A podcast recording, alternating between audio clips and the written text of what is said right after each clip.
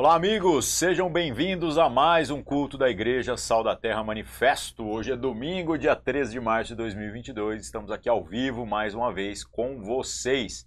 Vamos para a mensagem de hoje, para a palavra que nós preparamos para compartilhar hoje, para que a gente seja sempre o mais breve possível, não fique enrolando, porque obviamente ficar na frente de uma tela é diferente do que está no nosso culto presencial, né, onde o contato humano faz toda a diferença, né, meus irmãos? Vamos lá. Então, sobre o que iremos falar hoje? Sobre um tema até polêmico, né? O que Deus vê.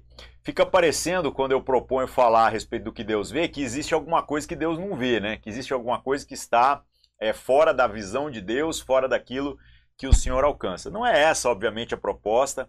É falar é, de algo que vai ser excludente com aquilo que é a soberania de Deus, a onisciência de Deus. Deus vê todas as coisas, Deus sabe todas as coisas.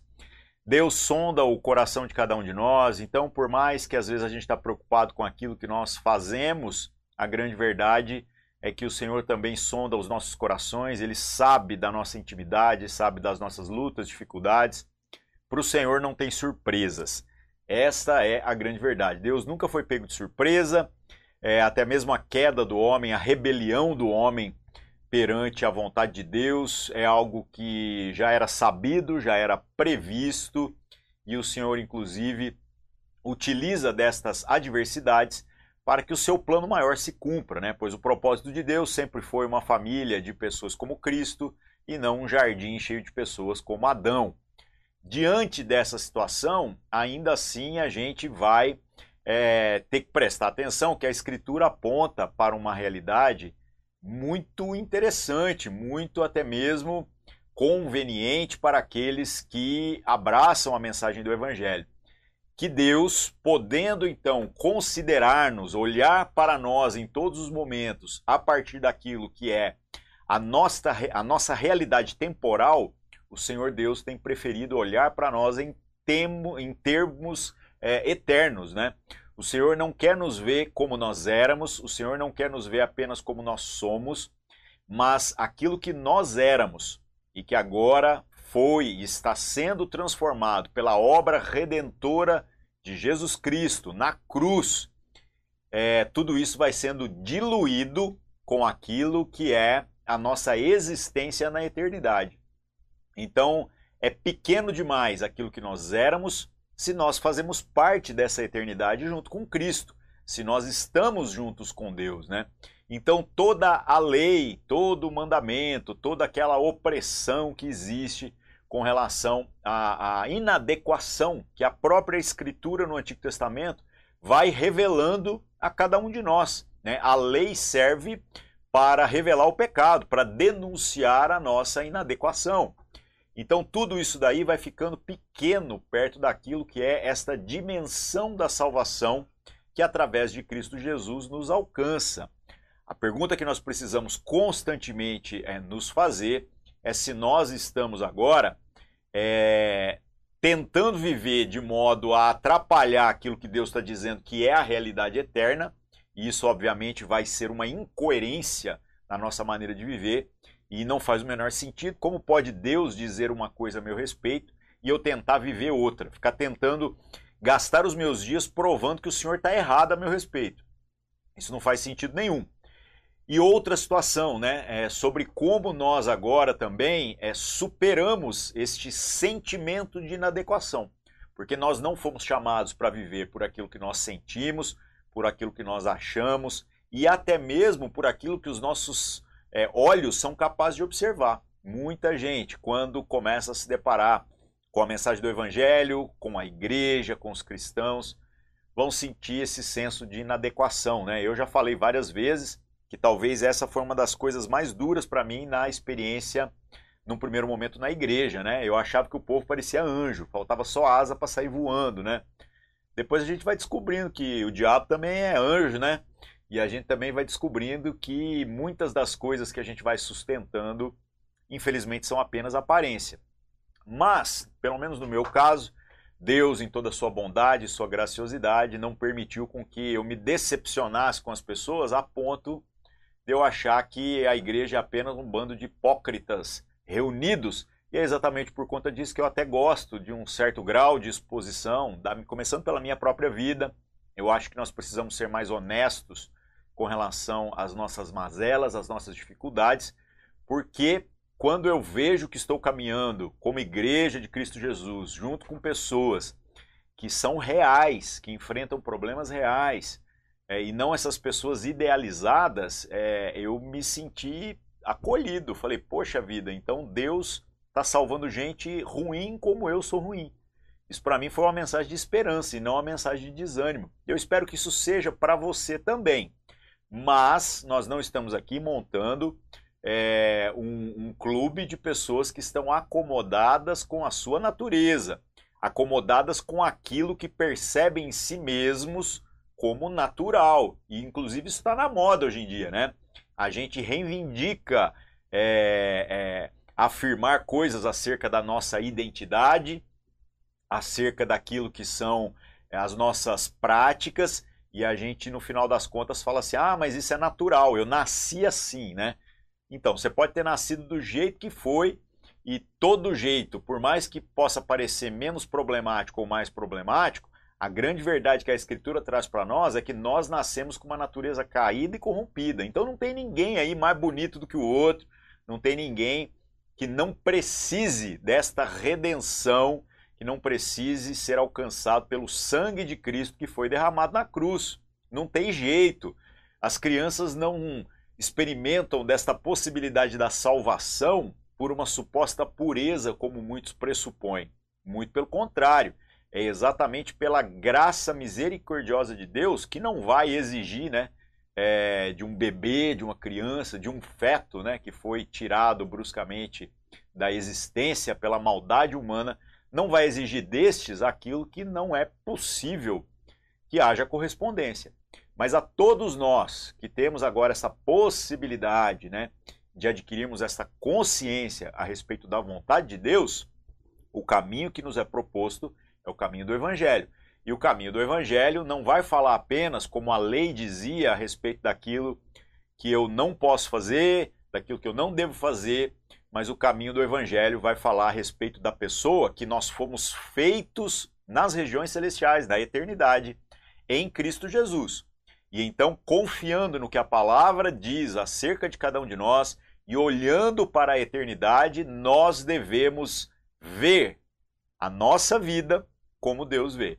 E aí então a nossa jornada vai ser uma jornada onde a gente se esforça por materializar aquilo que o Senhor está dizendo que já é uma realidade espiritual.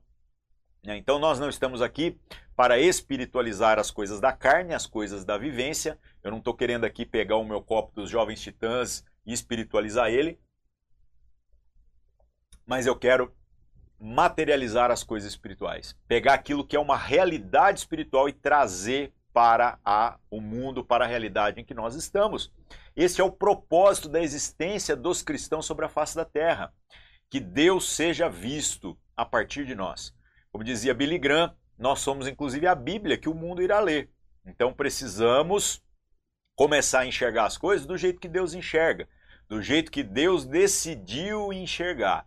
Porque se Deus for considerar as nossas obras do passado ou até mesmo a situação em que nós nos encontramos agora, a grande verdade é que se você tirar Cristo da equação, todos nós somos merecedores da, da condenação, da ira eterna do inferno. Né? O inferno que foi criado para o diabo e seus anjos acaba sendo também aquilo que nós merecemos. Não merecemos a bondade de Deus, a misericórdia de Deus, não merecemos a salvação que Cristo garantiu na cruz. Mas se Cristo fez aquilo que era impossível, por que nós não viveremos agora de maneira adulta, responsável, buscando cada dia melhorar a nossa, o nosso entendimento, a nossa consciência a respeito desta proposta de jornada que é a vontade de Deus para nós? Que nós sejamos como Cristo Jesus. Então a gente vai ter que olhar agora para o espelho e não se deixar corromper por aquilo que os nossos olhos percebem a gente olhando para aquilo que ainda não é, nós ainda assim iremos olhar para a Escritura, ver o que Deus está dizendo que é a realidade e vamos trabalhar arduamente, constantemente, em luta mesmo, suor, sangue, o que for necessário, para que a gente faça com que o espelho mostre aquilo que a palavra de Deus já revelou a nosso respeito. Essa é a grande é o grande mistério do evangelho, é a grande proposta do evangelho. E quando a gente começa a entender as coisas nesses termos, né, fica muito mais tranquilo, porque a gente agora permite com que o pecado se torne um acidente na nossa vida e não mais uma prática comum, onde a gente se conforma e aceita, achando que as coisas são assim mesmo. E até mais do que isso, a gente se torna é, é, compassivo, cheio de compaixão com relação às outras pessoas, entendendo que a mesma natureza de lutas, de dificuldades que nós estamos enfrentando para viver de maneira coerente com o que a palavra está dizendo, as outras pessoas também enfrentam. Né? Então eu, eu, inclusive, falo para a galera que eu até tenho muito pé atrás, não é com o cara que é tudo atrapalhado, sabe? O cara que é tudo atrapalhado eu entendo, porque de pecado eu sou especialista. Né? Eu não preciso de que ninguém me ensine a pecar. Pecar eu sei. Eu vim nascendo, eu, eu nasci sabendo já como é que o negócio funciona, né? Vim sabendo. Agora, sobre o caminho, a jornada de Deus, a gente depende uns dos outros, depende da palavra, a gente depende de todos os meios de graça que foram providas pelo nosso Senhor, para que a gente possa se exercitar nisso e começar a se tornar mais parecido com Jesus. Aí no meio dessa situação, às vezes a gente vê um irmão ou outro que, como eu falei, parecem esses anjos aí que só falta as asas para sair voando, né? E a gente sabe que é, isso nem sempre se sustenta. Então, é com esses que às vezes eu tenho o pé atrás, mas ainda assim eu preciso olhar também com misericórdia, porque a gente tem que saber separar o hipócrita né, daquele que está genuinamente se esforçando por viver aquilo que a palavra está dizendo a nosso respeito. Tá? Então você consegue enxergar esse homem, mulher de Deus, que a palavra está dizendo que já é uma realidade na eternidade, na sua jornada, na sua vida, quando você olha no espelho, eu tenho certeza que todos nós, se formos fazer uma análise muito honesta, a gente vai ver que nós estamos muito longe daquilo que poderia ser. Né? Eu espero, e isso é uma métrica muito é, necessária, que ao olhar no espelho, no mínimo, a gente possa dizer que nós estamos andando para frente, tá? Calvino dizia, né, que nessa jornada a gente tem que avançar, nem que seja se arrastando, avançando um palmo de cada vez, mas é sempre para frente, né? Nas questões da santidade, da santificação, dessa busca por essa santidade agora, que já é uma realidade da nossa vida na eternidade, nós não temos como recuar. Não existe essa opção. Se der um passo para trás, vai ter que dar dois para frente, porque o que interessa é caminhar na direção que o Senhor disse que é a realidade espiritual, tá? Agora, você está vendo isso no espelho? Você olhando para trás, vê que esse homem ou mulher de Deus que você é hoje avançou alguma coisa com relação a quem você era no ano passado, no ano de 2000 e estamos em 21, né? 22, no ano de 2021? Você avançou com relação a 2020? Avançou com relação a 2019? Tem que avançar, meu irmão. E se você não avançou, se você acha que é algum tipo de retrocesso, se é alguma coisa que está muito aquém daquilo que poderia, eu acho que você deveria considerar que os meios de graça que foram providos, aquilo que a gente já falou aqui, a igreja, a comunhão, ah, mas, bom, vamos deixar os mais para lá e vamos aproveitar das ferramentas que o Senhor proveu para nós. Então vamos utilizar de todos os meios de graça para que a gente possa apertar o passo, para que a gente possa andar no caminho que nos foi proposto. Ah, mas é difícil. É difícil mesmo. O caminho é estreito, é, mas a parte impossível já foi feita por Cristo Jesus. E também, se você consegue enxergar isso em você, a pergunta que tem que ser feita também é se você consegue enxergar esta realidade espiritual que a palavra está dizendo na vida dos outros. Porque às vezes enxergar só na nossa vida também pode ser um, uma, uma deformidade de percepção. É normal que a gente comece a achar que o pecado dos outros é mais problemático do que o nosso próprio pecado. Isso é ruim. Então, pecado é pecado. Acaba que, embora as consequências temporais sejam diferentes, as consequências eternas são as mesmas. Todo pecado gera morte e morte é o que irá fazer com que seremos, sejamos punidos com a ira de Deus se nós vivemos conformados na prática do pecado, tá? Agora, as consequências temporais podem ser diferentes, né? Você matar alguém e mentir, eventualmente as consequências temporais podem ser maiores ou menores. Na eternidade é a mesma coisa. Então, quando você olha para o pecado do outro, você consegue ter compaixão, entendendo que essa pessoa sofre, luta, é, tem o mesmo grau de dificuldade que você tem nas coisas que fazem parte da sua realidade, ou você simplesmente tem raiva da pessoa porque ela peca de maneira diferente do que a sua.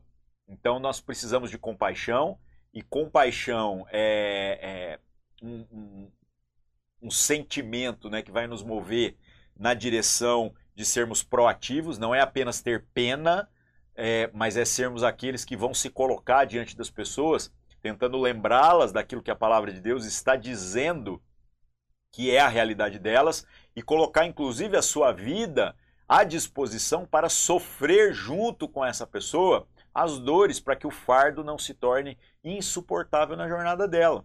É por isso que, como eu falei, meios de graça, igreja, comunhão, culto, lá, lá, lá, lá, lá, todas essas coisas são tão preciosas, porque é nesses ambientes, né, que a gente encontra amigos que estão indo para o mesmo lugar e que podem nos ajudar especificamente nestas questões, tá? Então, qual é a sua situação aí, né? Você enxerga a si mesmo e os outros como Deus enxerga? Você vê o que Deus quer ver?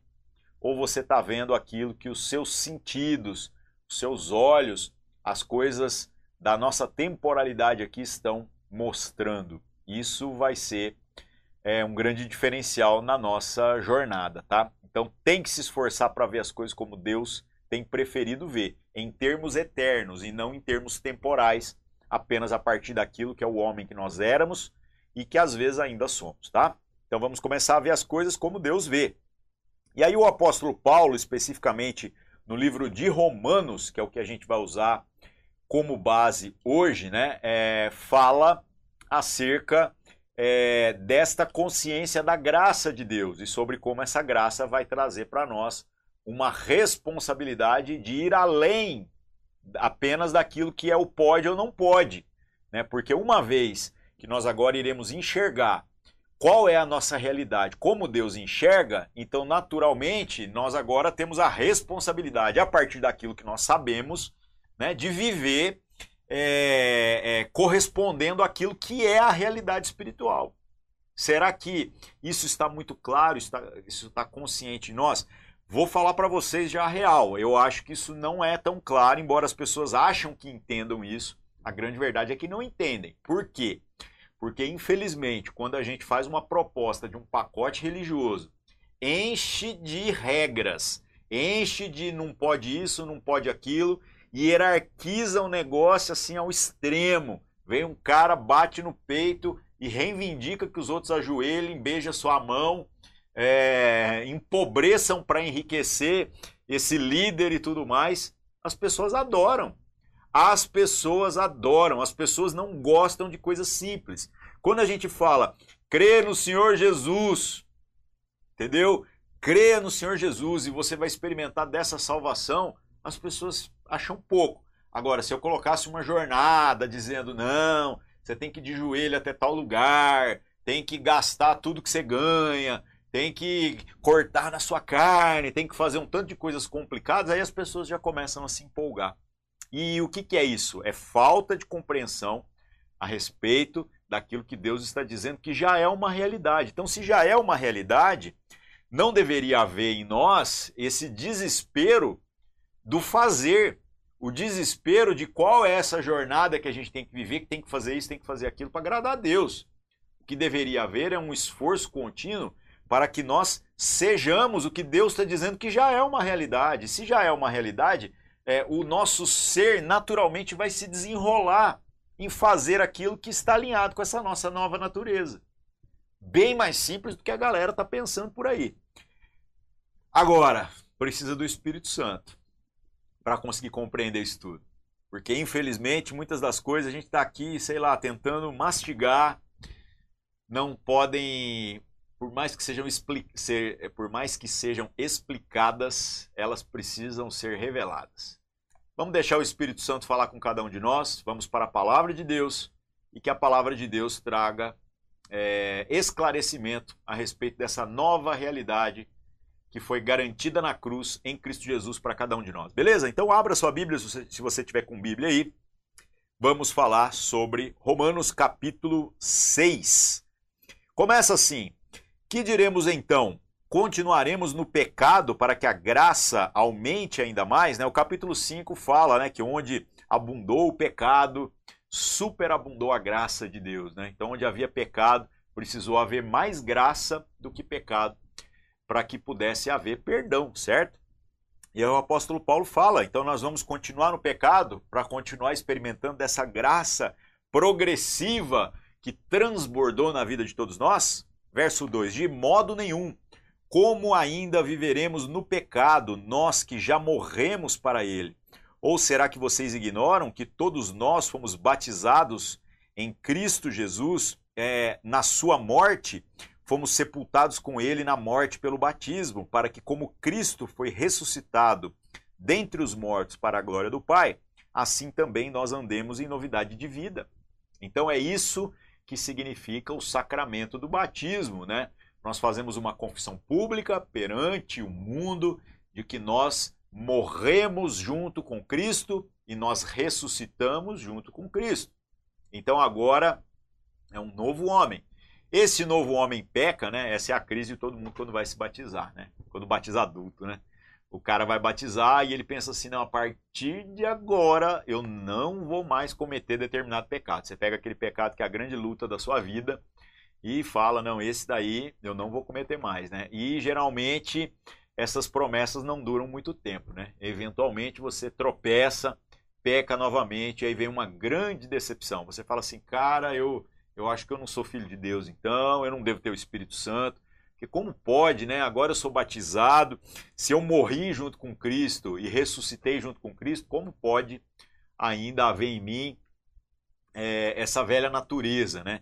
E meus irmãos, o que, que acontece? Acontece que o sacramento do batismo não é mágica, não vai tirar nem a nossa vontade de pecar e nem mesmo vai haver essa transformação é, da nossa natureza carnal, mas ela representa, certo? O assumir uma postura perante a vida de que nós agora estamos conscientes da realidade espiritual.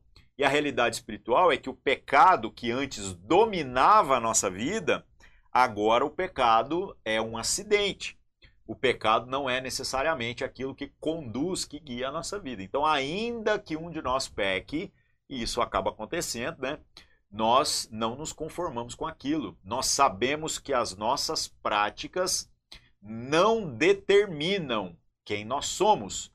Quem determina o que nós somos é o que a palavra de Deus está dizendo a nosso respeito. E, obviamente, a gente se esforça o processo de santificação por alinhar as nossas práticas com aquilo que é o que a palavra diz que é essa nossa nova natureza, certo? Então nós andamos em novidade de vida. Vamos pegar tudo aquilo que é proposto pelo Evangelho e vamos se esforçar para viver isso daí. Bem simples. Verso 5: Porque se fomos unidos com Ele na semelhança de Sua morte, certamente o seremos também na semelhança da Sua ressurreição.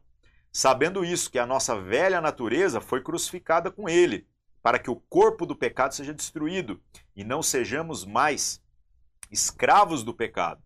Pois quem já morreu é, está justificado do pecado. Ora, se já morremos com Cristo, cremos que também viveremos com Ele. Sabem, é, sabemos que, havendo Cristo ressuscitado dentre os mortos, já não morre. A morte não tem domínio sobre ele.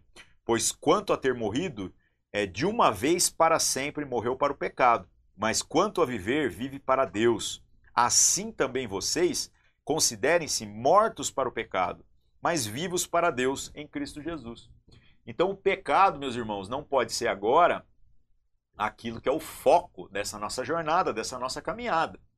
Nós vamos ter que nos esforçar para treinar os nossos olhos para olhar que o propósito de Deus, a, a vontade de Deus, é que a gente viva pela virtude. O que, que é viver pela virtude? não é sobre o que eu não posso fazer, é sobre o que eu deveria estar fazendo. É sobre como eu deveria estar vivendo se eu verdadeiramente fui feito filho de Deus. E naturalmente, vivendo agora essa novidade de vida, essa nova natureza, o pecado vai perdendo espaço na minha vida e na sua vida. Então o cara que está preso no mandamento, que está preso na lei, ele fica sempre trabalhando na brecha. Ele fica assim, ah, é, é dízimo é mandamento ou não é mandamento? Não, não está nos mandamentos. Ah, é do Antigo Testamento ou do Novo Testamento? Não, mas é anterior à lei, então. E a gente vai advogando em causa própria. Não, não, fazer parte do culto, mas o que é o culto? E aí o cara vai legislando em cima do negócio. Agora, quando a gente pensa nessa novidade de vida, a gente começa a ver as coisas como Deus vê, como Cristo vê. E Cristo vê da seguinte maneira: tem lá o culto, o templo, todas aquelas parafernálias que o próprio Senhor Jesus falou assim: não vai ficar pedra sobre pedra de tudo esse negócio aqui. Ou seja, tudo isso que vocês estão fazendo aqui, certo? É temporal. Tudo isso aqui vai passar, certo? Certo. No entanto, todo sábado, Jesus estava lá. E Jesus estando lá, ele estava lá por causa das pessoas. E estando lá com as pessoas, Jesus usava a escritura que tinha lá e ensinava as pessoas. Ele abre o livro de Isaías e começa a pregar. O Senhor Jesus estava lá para poder compartilhar da vida que estava nele, para que nós pudéssemos ser alcançados através da sua existência. E a vida da igreja é muito isso. A gente entender que nós não estamos agora precisando de um mandamento para saber aquilo que a gente tem que fazer mas a gente consegue ter a mente de Cristo. E a mente de Cristo é o seguinte: qual é a vontade do Pai? Que os irmãos sejam um. E da mesma maneira que Cristo é um com o Pai. Que nós sejamos um com Cristo. E assim nós estaremos também no Pai, certo? Certo. Então, eu dedico a minha vida a viver pela virtude, ou eu dedico a minha vida a só tentar evitar o erro. Quem acerta, naturalmente, não erra. Então, é preciso que nós consideremos que a única possibilidade da gente alcançar esse grau de maturidade, de comprometimento com os meios de graça, com a vida da igreja, com o culto, que é, é, é temporal mesmo. Entendeu? Hoje é assim, pode ser que daqui 20, 30 anos alguma coisa nas suas formas mudem. Isso não é a coisa mais importante. O importante é se a palavra de Deus está sendo pregada ali, se a comunhão está sendo estimulada, se o vínculo do amor fraternal, do comprometimento uns com os outros naquilo que a palavra de Deus está dizendo a nosso respeito, se isso está sendo materializado. Isso é que importa. E aí então eu vou me comprometer onde for preciso. Eu não vou ficar apenas fazendo as contas de qual é o benefício. Eu vou entender que o Senhor agora me chamou para viver é, é, por essa novidade de vida, essa nova natureza que foi criada em nós em Cristo Jesus. Eu não sou mais, você não é mais escravo do pecado. Nós somos agora aqueles que foram chamados para viver como filhos de Deus.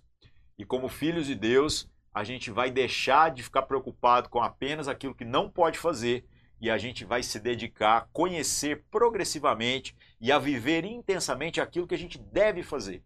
E aí a gente vai se comprometer com aquilo que a palavra de Deus diz para nós que a gente deve se comprometer, beleza? E aí Paulo continua, verso 12.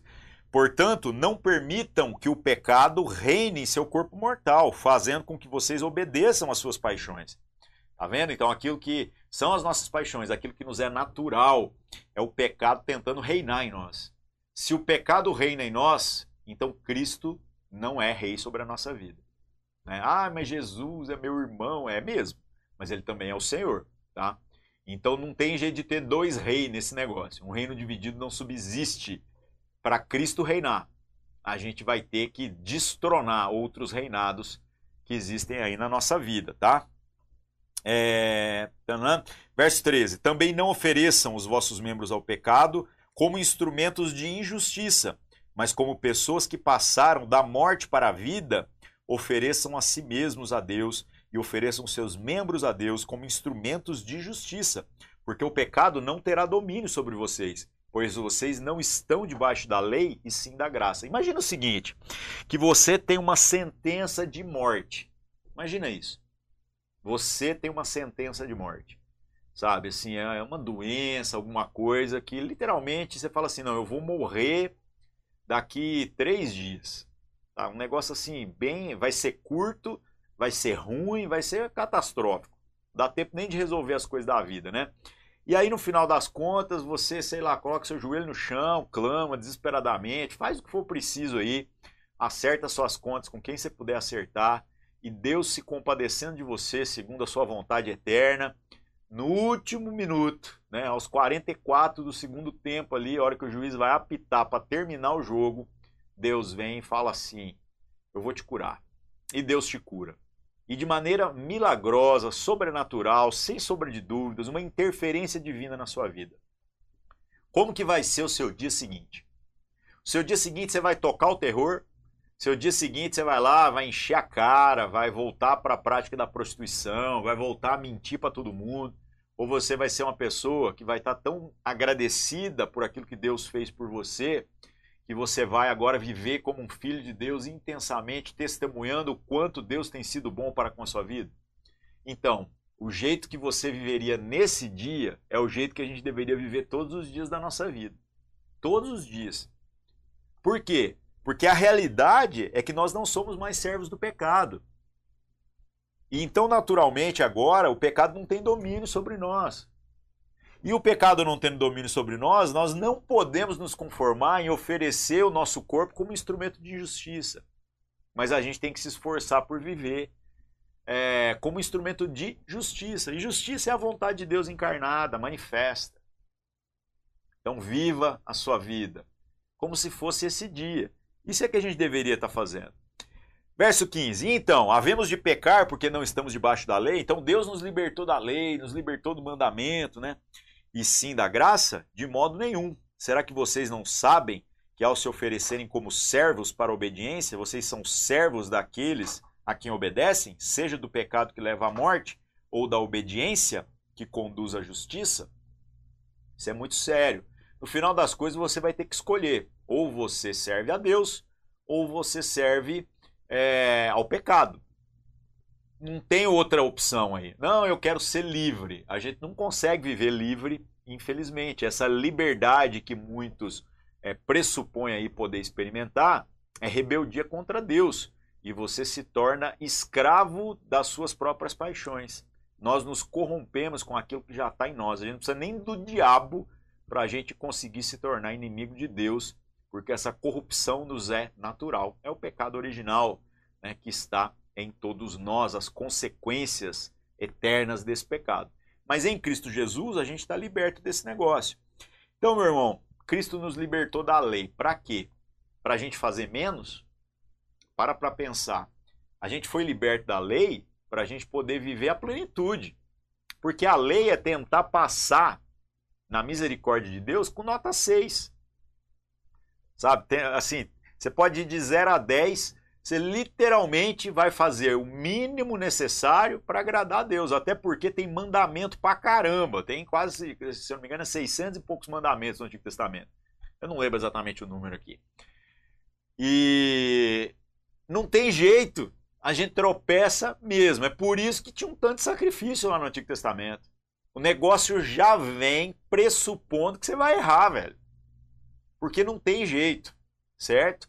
Agora a gente foi liberto da lei por quê? Porque a gente foi liberto do pecado. E a proposta da lei era denunciar o pecado.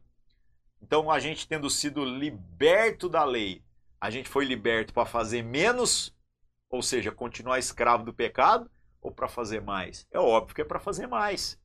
É para que a gente possa, agora sendo livre, viver pela virtude, viver pela justiça, viver pela vontade de Deus. Será que a gente está se esforçando por viver isso? Por conhecer essas coisas? Nem sempre, né? Continuando, verso 17. Mas graças a Deus, que tendo sido escravos do pecado, vocês vieram a obedecer de coração à forma de doutrina que foram entregues. Então, mesmo a gente tendo vindo do pecado, agora a gente obedeceu à mensagem do Evangelho, que foi trazida até nós, né? É, e uma vez libertados do pecado, foram feitos servos da justiça. Falo isso é, em termos humanos, por causa das limitações de vocês. Assim como ofereceram seus membros para que fossem escravos da impureza e da maldade que leva à maldade, assim ofereçam agora os seus membros para que sejam servos da justiça para a santificação. Então, essa é a proposta aqui que o Senhor traz para nós e que nós precisamos avaliar na nossa jornada se a gente está realmente comprometido ou se a gente está folgando demais, está conformado com aquilo que não condiz com a visão de Deus a nosso respeito em termos eternos. Então, vou falar uma coisa para você: é, Deus não aliviou aquilo que foi a, as pressões, a cobrança, a exigência de Cristo Jesus. Jesus não tinha pecado, não errou, não tinha absolutamente nada que o desabonasse em nenhum quesito. E, no entanto, ele não foi poupado pelo Pai para que a plenitude da vontade de, do Senhor, do Pai, se tornasse manifesta. Agora, na hora que chega a nossa vez de encarnar isso daqui, que já foi feito possível, a parte impossível Jesus já garantiu na cruz, que é viver pela virtude, viver pela justiça, se libertar do mandamento para fazer mais e não para fazer menos, se libertar do pecado para entregar a nossa vida agora para a vontade de Deus. Na hora que chega a nossa vez, a gente se conforma e começa a achar que nós vamos ser poupados, que nós merecemos ser poupados. Ai, mas Deus é bom, Deus é misericordioso. O Deus misericordioso, que expressou a sua misericórdia, salvando a todos nós, quando ouviu da boca do próprio Senhor Jesus, dizendo: Se possível, passa de mim esse cálice, não retrocedeu. Não passou, não. Fez com que Jesus tomasse até a última gota. Então não venha você a pressupor que aquilo que é a nossa jornada agora vai ser uma jornada que vai ser é, aliviada, que vai ser light. Então vai ser difícil, em dores e tudo mais, com certeza. Mas se aquilo que era impossível já foi feito, garantido por Jesus na cruz, por que, que a gente está sofrendo com coisas desnecessárias? Olhando para nós mesmos e uns para os outros com um olhar que não é verdadeiramente espiritual, que não é aquilo que Deus decidiu ver em nós.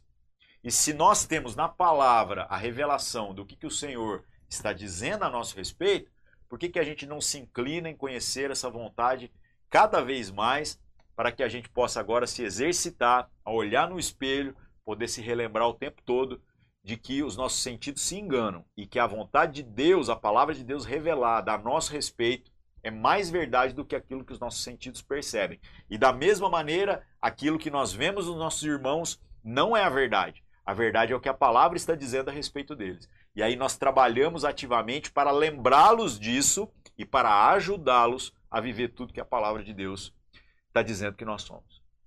Essa é a proposta do Evangelho. O que Deus vê em termos eternos é a grande verdade. E é por essa verdade que nós precisamos viver. Todo o resto, nossas angústias, nossos sentimentos, nossas lutas, são temporais, vão passar, né? são temporárias, vão passar. Estão presos na temporalidade da nossa existência aqui na Terra. Mas isso vai passar. Em termos eternos, tudo isso daqui é nada. Não vai sobrar quando se consumar a obra da redenção do sangue de Jesus que nos lavou de todo pecado, não vai sobrar nem mancha no currículo. No final, seremos como Cristo Jesus. É por essa esperança que nós vivemos, pela confiança no que a palavra de Deus diz a meu respeito e a seu respeito. Amém, meus irmãos? Vamos orar, vamos nos colocar diante de Deus. Senhor nosso Deus, em nome de Jesus, mais uma vez nos apresentamos na Sua presença, confiantes é, da esperança dessa salvação, que a Sua palavra diz que é uma realidade já materializada, uma realidade que na eternidade já existe. Que o Senhor perdoe, Pai, o nosso pecado, perdoe a dureza do nosso coração, a nossa dificuldade de enxergar o que o Senhor diz que já é realidade e que por causa disso muitas vezes nós entramos em crises, achando que, que não tem jeito para nós. E a grande verdade é que só tem crise com relação ao pecado quem está sendo tocado pelo seu Espírito Santo. Quem não tem o Espírito do Senhor não consegue nem discernir o que é pecado. Que o Senhor então nos dê confiança acerca daquilo que a Sua palavra já disse a nosso respeito, para que a gente viva isso intensamente. E mais do que isso, que nós possamos nos lembrar do nosso compromisso para com os irmãos, para com a igreja do Senhor, é o compromisso que a gente deve ter de lembrá-los também e de sermos instrumento para a edificação da vida dos nossos irmãos.